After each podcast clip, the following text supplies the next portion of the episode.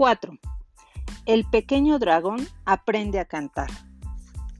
Ahora me toca a mí, dice Jano y se mete un trozo de chocolate en la boca. ¿Tanto? pregunta el pequeño dragón. ¿Todo eso? Es mi chocolate, contesta Jano. Pero me podrías dar un poquito más, dice el pequeño dragón. Mmm, está bien, dice Jano. Y echa en la estufa unos trocitos de chocolate. Levántame, le, le ruega el pequeño dragón. ¡Deprisa! ¡Corre! Jano lo sujeta delante de la estufa y el pequeño dragón sorbe y chasquea la lengua y pide más. ¡Más! Por favor, por favor, más. No para de pedir hasta que Jano echa al fuego trocito a trocito toda la tableta. No le ha quedado nada para él, ni siquiera un trocito. ¿Se acabó?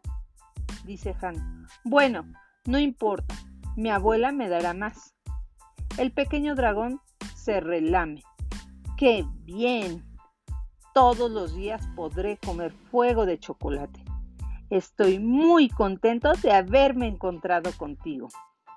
Se levanta sobre las patas traseras y empieza a saltar y bailar y dar vueltas. ¿Qué haces? le pregunta Jano. Estoy bailando, contesta el pequeño dragón. Es un baile de día de fiesta de los dragones. ¿Sin música? pregunta Jano. ¿Música? ¿Qué es eso? Quiere saber el pequeño dragón. Jano piensa cómo se lo podrá explicar. Entonces se le ocurre una canción y se la canta al pequeño dragón. El dragón se relame porque el fuego bien lo sabe. Échale chocolate al fuego, Verás cómo está de bueno. El pequeño dragón inclina la cabeza y escucha atentamente. Suena muy bien. ¿Eso es música? Eso se llama cantar, explica Jano. Cantas muy bien. ¿Qué va? exclama Jano. En la escuela nunca me han dejado cantar con los demás. Ludwig dice que gruño, el pequeño dragón arroja dos pequeñas nubecitas oscuras de humo. Ese Louis Quinn es un tonto, dice muy enfadado. O no tiene oídos. Por favor, cántame otra vez lo mismo. Jano repite la canción, la canción. Y a la tercera vez canta también el pequeño dragón. El dragón se relame porque el fuego bien lo sabe. Échale chocolate al fuego Verás cómo está de bueno.